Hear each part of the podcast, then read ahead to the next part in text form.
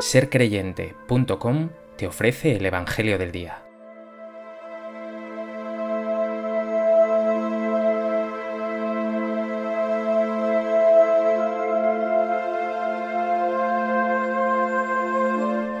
Del Evangelio de Lucas.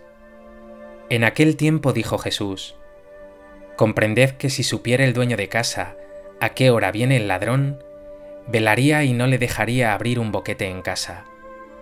Lo mismo vosotros, estad preparados, porque a la hora que menos penséis, viene el Hijo del Hombre. Pedro le dijo, Señor, ¿dices esta parábola por nosotros o por todos? Y el Señor dijo, ¿quién es el administrador fiel y prudente, a quien el Señor pondrá al frente de su servidumbre, para que reparta la ración de alimento a sus horas? Bienaventurado a aquel criado, a quien su señor al llegar lo encuentre portándose así. En verdad os digo que lo pondrá al frente de todos sus bienes.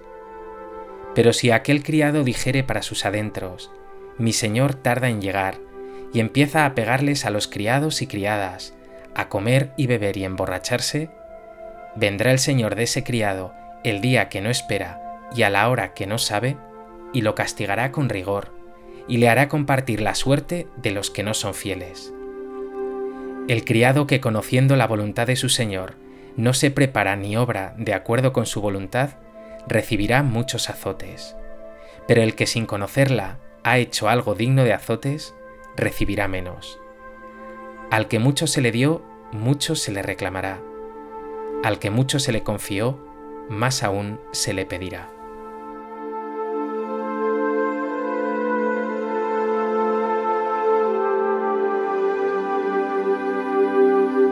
El texto del Evangelio de hoy nos presenta dos parábolas de Jesús, una muy breve, la del ladrón, y otra más desarrollada, la del administrador fiel y prudente.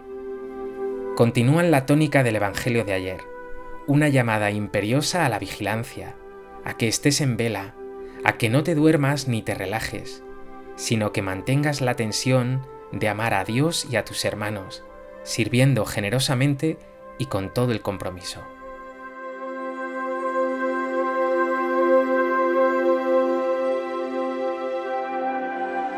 A propósito de este texto del Evangelio de Lucas que acabamos de escuchar, me gustaría comentar tres puntos. En primer lugar, nos encontramos con esa breve parábola que compara la venida del Hijo del Hombre, es decir, su segunda venida o parusía, con la llegada del ladrón en la noche.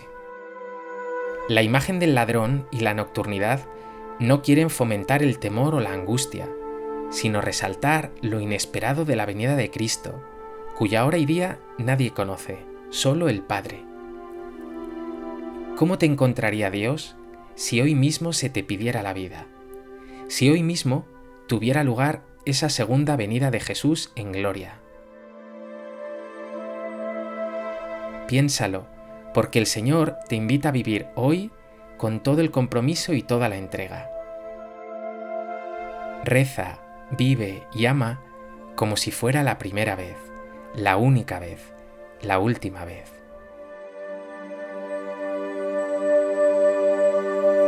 En segundo lugar tenemos esa otra parábola del administrador fiel y prudente, que recibe de Jesús el nombre de bienaventurado, dichoso, bendito, y que acaba siendo puesto al frente de todos los bienes de ese Señor.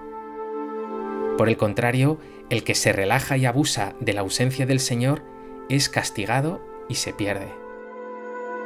No olvides que vivimos en un entretiempo, en esa especie de ya pero todavía no de la esperanza cristiana, que nos asegura que ya lo hemos ganado todo con Jesús, pero que aún tiene que realizarse plenamente. Es el tiempo de la fidelidad, del compromiso, de que esperes activamente, y no vale descuidarse. Aborda tu vida de fe desde ya. Mañana es tarde. Dile al Señor, te amo y quiero servirte con todo el corazón. La parábola habla de un administrador negligente que pega a los criados y criadas y se entrega a comer, a beber y a emborracharse. ¿Qué negligencias hay en ti? ¿Qué tienes que abandonar tú o de qué tienes que liberarte para llegar a ser un administrador fiel y prudente. En tercer lugar, nos dice el texto que al que mucho se le confió, más aún se le pedirá. En otro lugar del Evangelio, esta idea se recoge como la parábola de los talentos. Aquí se sintetiza. ¿Cómo no vas a ser un administrador fiel y prudente con todo lo que te ha confiado el Señor? Es una cuestión de responsabilidad. Si Él te ha constituido administrador de sus bienes, ¿los vas a desperdiciar? ¿Los vas a retener? ¿Todo lo que te ha dado se perderá? Si la desidia y la infidelidad de cualquier ser humano es triste, más lo es la irresponsabilidad de aquellos a los que ha confiado su palabra y sus bienes de un modo particular. Los clásicos decían corruptio optimi pessima, es decir, la corrupción de los mejores es lo peor. Que los mejores se echen a perder es lo peor que puede pasar. No puedes permitir que tantos dones como te ha dado Dios no den fruto. Ponlo ya a trabajar confiado plenamente en el Padre, y verás lo que son milagros.